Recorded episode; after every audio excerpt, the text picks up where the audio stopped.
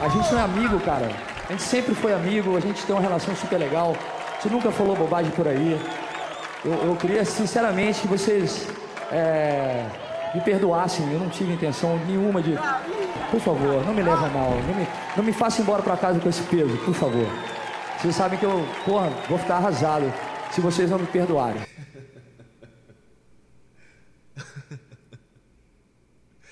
E aí, você perdoa o Rogério Flauzino?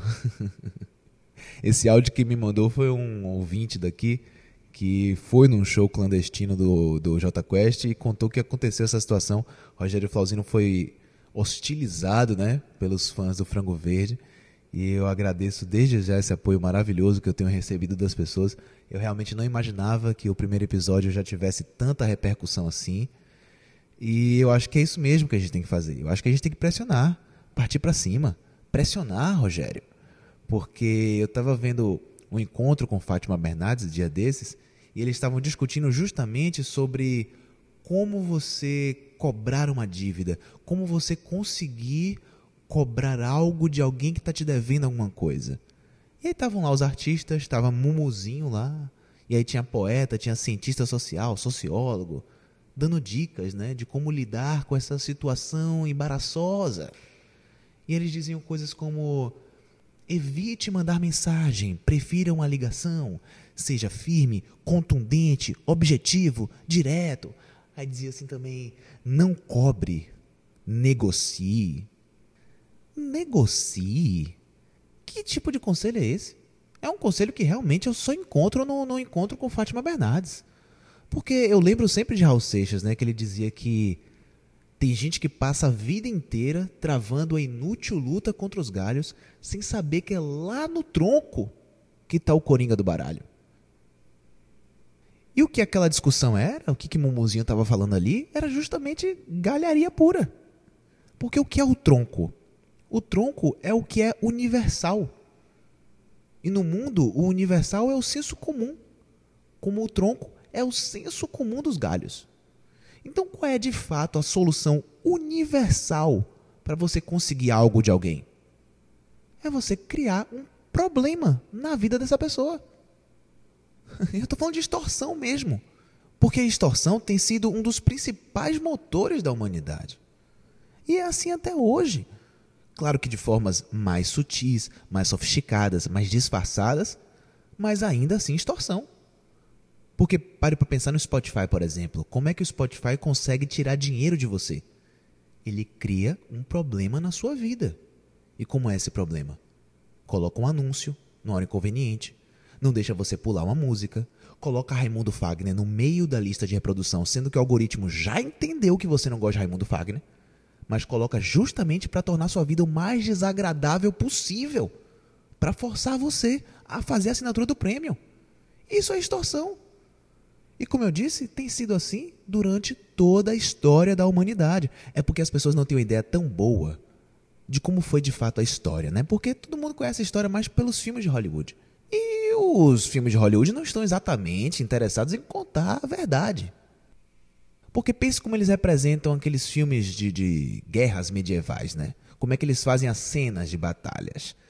Bota um exército gigante de um lado, um exército gigante do outro, Aí chega um homem de cavalo, fica na frente deles e fala assim: atacar!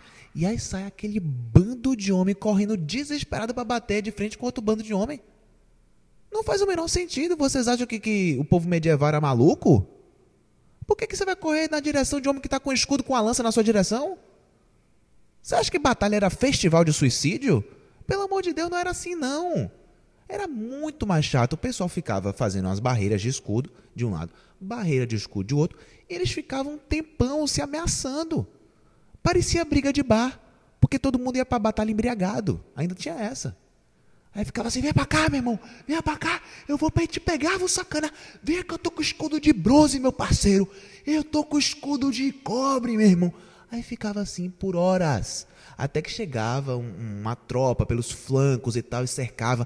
Era um negócio muito mais estratégico. Demorava, ninguém ia querer ver isso num filme. E eu te digo porque eu já prestei consultoria histórica para algumas produções de Hollywood e no fim das contas eles não levavam em consideração o que eu falava? Porque a realidade não é interessante. Né? Eles queriam fazer filmes de. Porra, buzina de novo!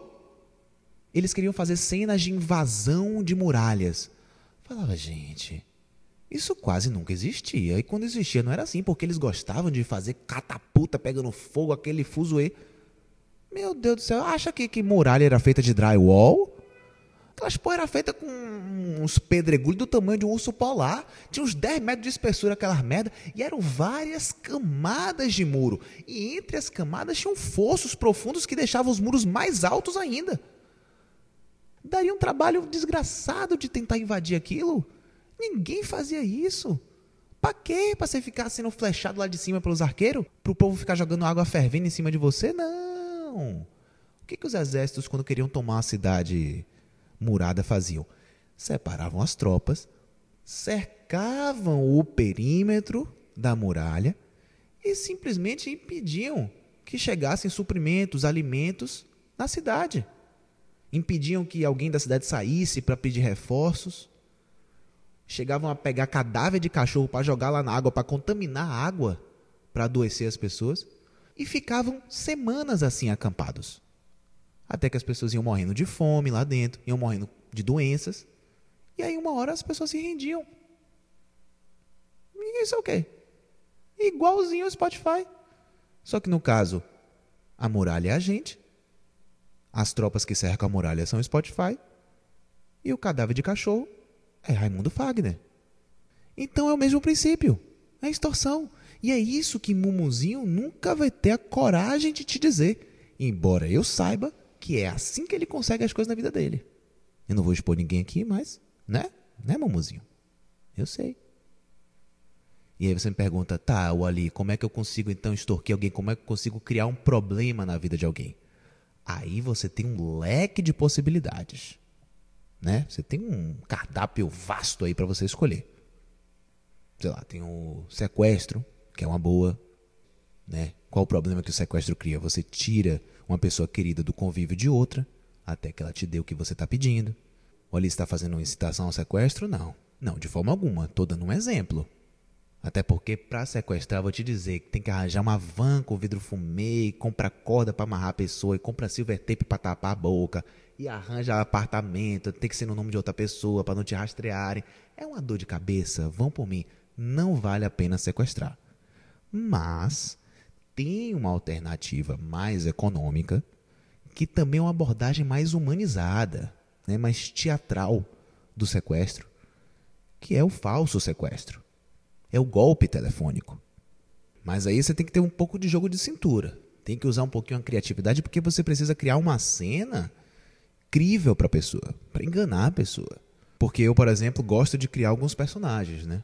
Eu tenho a Sofia, por exemplo, que é muito boa quando você vai tentar tirar alguma coisa de um idoso, que ela faz mais ou menos assim: Socorro, vovó, socorro! Dê tudo que ele está pedindo, por favor. Nossa, é muito bom essa.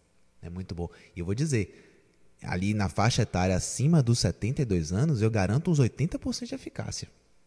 Muito mais eficaz do que qualquer conselho que o Mumuzinho vai te dar. Eu te garanto isso. E além da Sofia, eu tenho também Almi, que eu gosto bastante, que ele é mais denso, mais complexo, né? Deixa eu ver se eu consigo fazer ele aqui para vocês. aí, coroa. Não. Aí é o seguinte, eu tô ligado que você tá com o box do Harry Potter com os oito filmes, não é isso? Então faça o seguinte, se a senhora não me devolver, não devolver não, se a senhora não me der até 24 horas, eu vou estourar os miolinhos do teu irmão, moro? Pesada, né? E aí, você deve estar tá pensando, caramba, ali, você é um gênio, velho. Eu nunca vou conseguir chegar nesse nível de interpretação. É, gente, não é questão de genialidade. Eu não tenho um dom. Isso é trabalho, isso é técnica. Vocês acham que Almi e Sofia nasceram de um dia para o outro? Não. Tem todo o trabalho por trás. E você vai encontrar suas formas de desenvolver seus personagens. O jeito que eu faço é o seguinte: eu gosto sempre de pensar num background para esse personagem, né? Quem é essa pessoa? O que está por trás desse crime, né? O Almir, por exemplo, a história dele é a seguinte: ele era um cara muito bacana, ele tinha um sonho de abrir um frigorífico, só que aí o sócio dele deu um golpe nele, bem Shakespeare, né? E aí ele perdeu tudo. E aí ele passou a, a viver do crime para se sustentar. Mas ele ainda mantém a essência boa no coração. Então por isso que ele faz aquele. Uh, que é justamente para trazer essa, esses sonhos que estão reprimidos dentro dele, que estão tensos, né? Porque ele é uma vítima das circunstâncias. No fundo, no fundo, ele é uma pessoa boa. E para encarnar de verdade no Almir, né? Para viver na pele o que é ser esse criminoso, eu precisei fazer alguns laboratórios. Né? Então, eu ia na rua e começava a praticar pequenos delitos, furtavam a bolsa de uma senhora ali na praça. Mas, claro, dava a volta no quarteirão e devolvia a bolsa, porque eu não estava interessado em roubar de verdade. Né? Minha finalidade era meramente dramatúrgica. E aí, quando eu comecei a ganhar afinidade ali com o furto, eu dei um passo adiante. Né? Comecei a fazer um assalto à mão armada, com arma de brinquedo, lógico. E aí assaltei uma senhora e eu fiz o mesmo procedimento, dei a volta no quarteirão para devolver a bolsa. Só que aí, nesse caso, eu fui preso. Porque por algum motivo assaltar de mentira é crime no Brasil. Tô rindo agora, mas na época eu fiquei muito puto, porque fiquei com aquele sentimento, né? Que eu sei que muitos de vocês sentem também. Que é aquele sentimento de que o Código Penal limita a liberdade de expressão da gente, né? Infelizmente, é assim que a cultura, que a arte é tratada no nosso país. O que não significa também que essa sugestão que eu estou dando aqui é totalmente legal. Porque nós artistas também tivemos nossas conquistas. E se a gente não pode assaltar alguém com fins dramatúrgicos, pelo menos furtar a gente pode. E eu te digo isso com toda a certeza do mundo, porque você pode duvidar da minha palavra, mas você não precisa acreditar em mim. Porque eu estou cercado de pessoas muito bem gabaritadas que podem trazer esses esclarecimentos para a gente. Né? Por isso que eu consultei o setor jurídico do Frango Verde, minha advogada, contei para ela dessa situação que eu passei, e aí eu pedi para ela mandar um áudio, um recado para a gente explicando né, por que, que a gente pode furtar de mentira e por que, que a gente não pode assaltar de mentira. Mas veja só, é, o problema da situação, porque você falou que você começou com pequenos furtos, então você furtou uma coisa e devolveu. Se você furtou alguma coisa e devolveu, é... a justiça brasileira inventou uma coisa incrível, é, que é o furto de uso. Então é como se você. Ou, ou pode ser encaixado no furto de uso ou no arrependimento eficaz, né?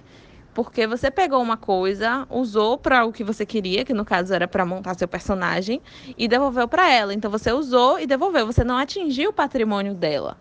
Então, não, assim, foi configurado o furto, só que assim, o termo não é esse, mas digamos que você sofreu um perdão judicial, porque você interrompeu sua conduta criminosa, né? Só que na questão do fur ou do, do roubo, uma coisa, para configurar o roubo, você tem que ter usado de violência ou grave ameaça contra a, a, pobre senhorinha que você pegou a bolsa e deu a volta no quarteirão, né?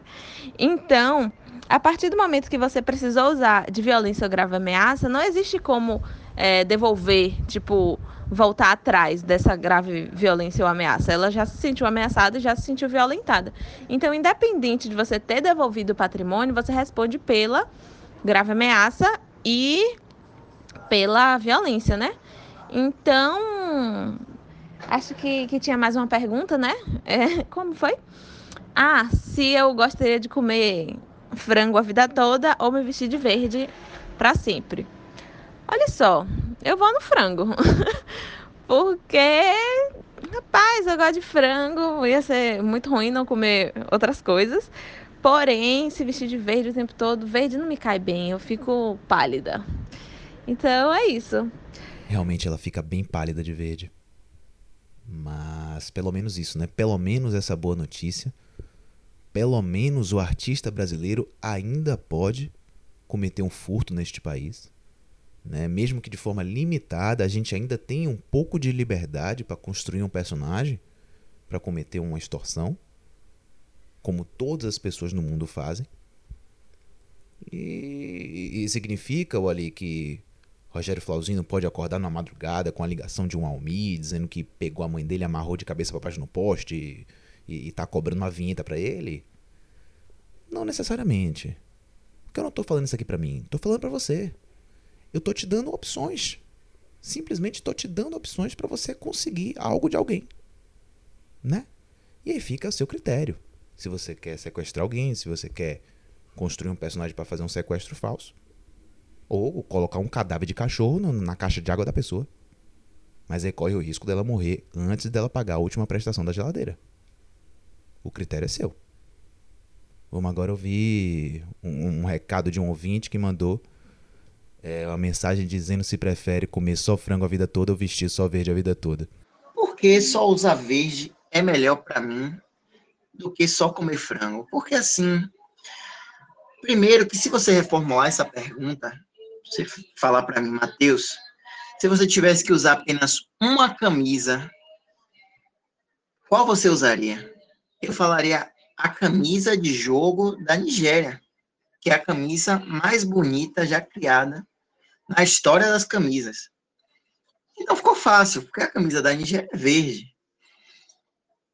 E fora isso, eu estaria cuspindo na cara da cultura baiana, estaria cuspindo na cara das marisqueiras, dos pescadores, da galera que trabalha no mangue, comendo apenas frango, abrindo mão de, de iguarias que apenas o nosso estado é capaz de dar. Então, eu jamais seria ingrato a essa forma. Então, verde. Pois é. Pois é, é engraçado porque quando eu penso nessa questão e quando eu considero comer só frango na minha vida, a única coisa que vem forte no meu coração é deixar de comer moqueca de camarão. A única. Claro que se eu penso mais um pouquinho, eu fico, poxa, tem que abrir mão do churrasco, abrir mão da feijoada. Mas a primeira coisa que vem mesmo é a moqueca de camarão. Porque a, a moqueca de camarão é muito importante pro baiano, né? E eu estava tendo essa discussão recentemente agora, porque Roberto Carlos fez 80 anos no dia 19 agora. E para quem não sabe, Roberto Carlos é do Espírito Santo, ele é capixaba, né? Ele nasceu na cidade de Cachoeira do Itapemirim. E para quem não sabe, no Espírito Santo eles fazem uma moqueca. Só que a moqueca deles é só com cebola, tomate, coentro, é, azeite de oliva e coloral. Eles não colocam dendê nem leite de coco. E eles alegam que a muqueca deles é a verdadeira. Inclusive, eles têm uma frase muito famosa, né, que foi dita por um comendador, que ele dizia que moqueca é só capixaba, o resto é peixada. E eles colocam essas frases em tudo no estado. Colocam em folder turístico, colocam em outdoor, colocam na chegada do aeroporto. O aeroporto é todo decorado com moqueca. Então o capixaba tem esse complexo de que a moqueca dele é verdadeira. E eu tive essa discussão com, com o Roberto Carlos quando eu liguei, né, para dar os parabéns para ele, evidentemente. E aí a gente entrou na sua de muqueca e a gente começou a brigar. Começamos a brigar. E eu fiquei muito chateado por, poxa, justamente nos 80 anos de Roberto Carlos eu passar o dia chateado com ele, sabe? Mas eu também não podia ficar calado, aturar essa afronta. Não, eu tinha que responder. E aí eu, magoado ainda por causa da situação, fui pesquisar, fiquei um dia inteiro pesquisando sobre a moqueca capixaba e, e, e procurando os argumentos que eles usam para justificar o fato da moqueca deles ser a verdadeira. Eu liguei para alguns chefes, muito me impressiona o senhor Jacan defender a moqueca capixaba, desmerecendo a moqueca baiana. Foi realmente uma grande decepção que eu tive, mas tudo bem. E aí eu anotei aqui, cataloguei todos os argumentos que eles usam. E são argumentos paupérrimos, risíveis.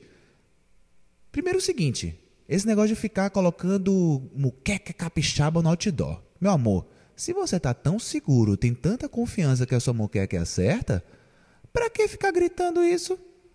Aí fica parecendo aquele povo que fica dizendo assim: ah, esqueci meu ex, esqueci meu ex, esqueci meu ex. Meu amor, quem fala que esquece é porque tá lembrando ainda. Se esqueceu, você nem fala. O que está acontecendo? Para que ficar botando em outdoor? Tem uma insegurança aí. Eu acho melhor você trabalhar isso aí, Espírito Santo. Está mal resolvido no seu coração. Aí o capixaba diz assim: ai, porque a moqueca nossa é mais leve, né? A gente pode comer em qualquer momento do dia. E a moqueca baiana não, ela é pesada, ela é de difícil digestão, e aí a gente come e fica até cansado. Meu amorzinho, se eu quero comer alguma coisa leve, eu como um abacaxi, eu como uma saladinha. É porque nossa moqueca preserva o sabor do peixe. Né? O dendê ele rouba o sabor de tudo. É engraçado porque se eles fazem tanta questão assim do sabor do peixe, por que, que o prato deles que não é peixada? Aí peixada é o meu, que nem tem gosto de peixe. E outra, eu nem preciso de peixe para fazer muqueca, eu posso fazer de banana, eu posso fazer de feijão. Aí você me diz o quê? Já que não é muqueca o que eu faço, o, o, a muqueca de feijão, no caso, seria feijoada? A muqueca de banana é bananada? Vocês me digam. Vocês me digam. E aí, quer dizer, eles pegam peixe, colocam cebola, tomate, coentro, azeite de oliva e coloral para dar uma cozinha, senão aquilo ia ficar um, um, um, caldo branco horroroso. E aí eles querem um nome especial para eles. O deles não é peixada, não. O baiano não. O baiano acrescentou ingredientes e fez muito mais por merecer para ter um nome especial para o seu prato. Para não ser mais uma mera peixada. Né? E aí eles dizem assim: ah, é porque moqueca vem de moquém, que era uma forma que os indígenas preparavam o peixe dentro de uma folha e aí o peixe cozinhava no próprio caldo. É por isso que preservava o sabor. Aí pronto. O dicionário virou a Bíblia agora. Só que acontece, querido, se for assim, que moquém era a grelha de paus que eles usavam para assar o peixe. Vocês não usam grelha de pau, vocês não enrolam peixe numa folha, vocês nem assam, vocês cozinham na panela de barro. Então, assim, cadê essa ligação às raízes? E, e outra, se for para levar a sério assim a origem da palavra moqueca, você sabia que milkshake, quando surgiu, era feito com uísque e ovo? Uísque e ovo? Aí você está me dizendo que eu vou chegar no Espírito Santo, vou pedir um ovo maltine no Bob's e vai vir com uísque? A pizza de vocês deve ser igualzinha da Itália, né? Um negócio com um pedaço de queijo, um pedaço de presunto em cima e acabou. Vocês não fazem pizza de estrogonofe, não faz pizza de Kinder Ovo, não. Ou vocês não chamam isso de pizza, chama de, como é, disco recheado de repente. Ah, faça-me um favor, faça-me um favor. E que fique claro aqui que eu não quero impedir que os capixabas chamem aquele ensopadinho de peixe que eles fazem de muqueca. Não, claro que não. Aqui é pós-modernidade, diversidade cultural, todo mundo tá certo, é lindo. Agora, o que eu não vou permitir é realmente essa afronta. Porque para a gente manter esse respeito, é preciso vocês me respeitarem primeiro, porque tá todo mundo tranquilo no país, só vocês estão fazendo esse showzinho. Então, para a gente manter a harmonia né, da unidade federativa do Brasil, é bom que vocês saibam se colocar no lugar de vocês. Me perdoem. É bom que vocês saibam se colocar no lugar de vocês. Me perdoem. Não pense que a Bahia vai ficar ouvindo calada, não. A Bahia vai responder. E você não se esqueça que foi a gente que expulsou o português desse Brasil. E aí a gente vai reagir à altura. Né? E vocês não vão querer que, que a gente chame o Espírito Santo, o estado de vocês, de quintalzinho de Rio de Janeiro. De apêndice de Porto Seguro. Eu não quero falar isso de vocês, não quero, porque se a gente entrar nessa discussão, a gente vai se machucar. É melhor a gente parar por aqui. Tá entendendo? Ah, que saco. Eu queria falar tudo isso na cara de Roberto. Mas não pude porque, em respeito, né? Um senhor de idade com cabelos brancos. Se bem que ele pinta o cabelo, né? Mas sei lá. Fiquei até sem clima para continuar o programa. Deixa eu ver quanto tempo tem. Quanto tempo tem de programa aí, pé de gata? 24 minutos e 26 segundos. Ah, então dá tempo de mais um áudiozinho. Deixa eu colocar aqui o último áudio do ouvinte. Pra gente comentar rapidinho antes de terminar o programa. Boa tarde, Wally. Tudo bem? Eu tô te mandando aqui esse áudio, é mesmo para compartilhar um pouco, né? Dizer que eu ouvi aí o primeiro programa do Frango Verde e poxa, foi um divisor de águas assim para mim. De verdade assim. E aí eu queria compartilhar com você, né, um relato pessoal.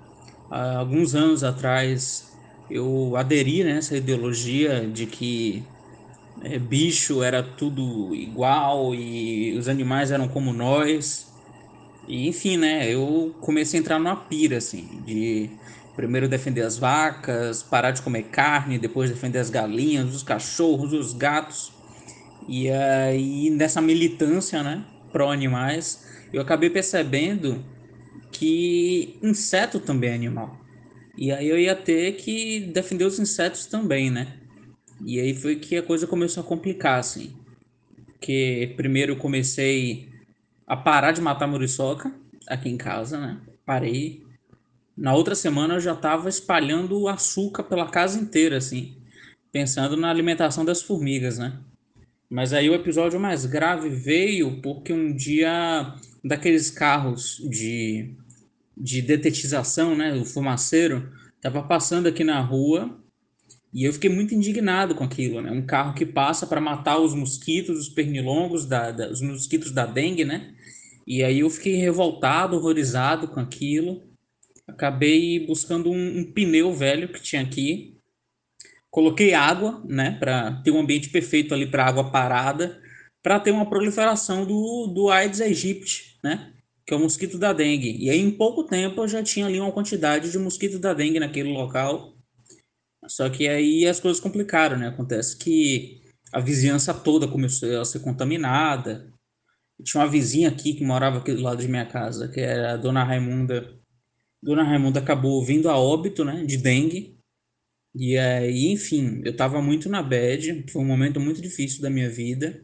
Até que no dia da missa de sétimo dia do falecimento de Dona Raimunda, né?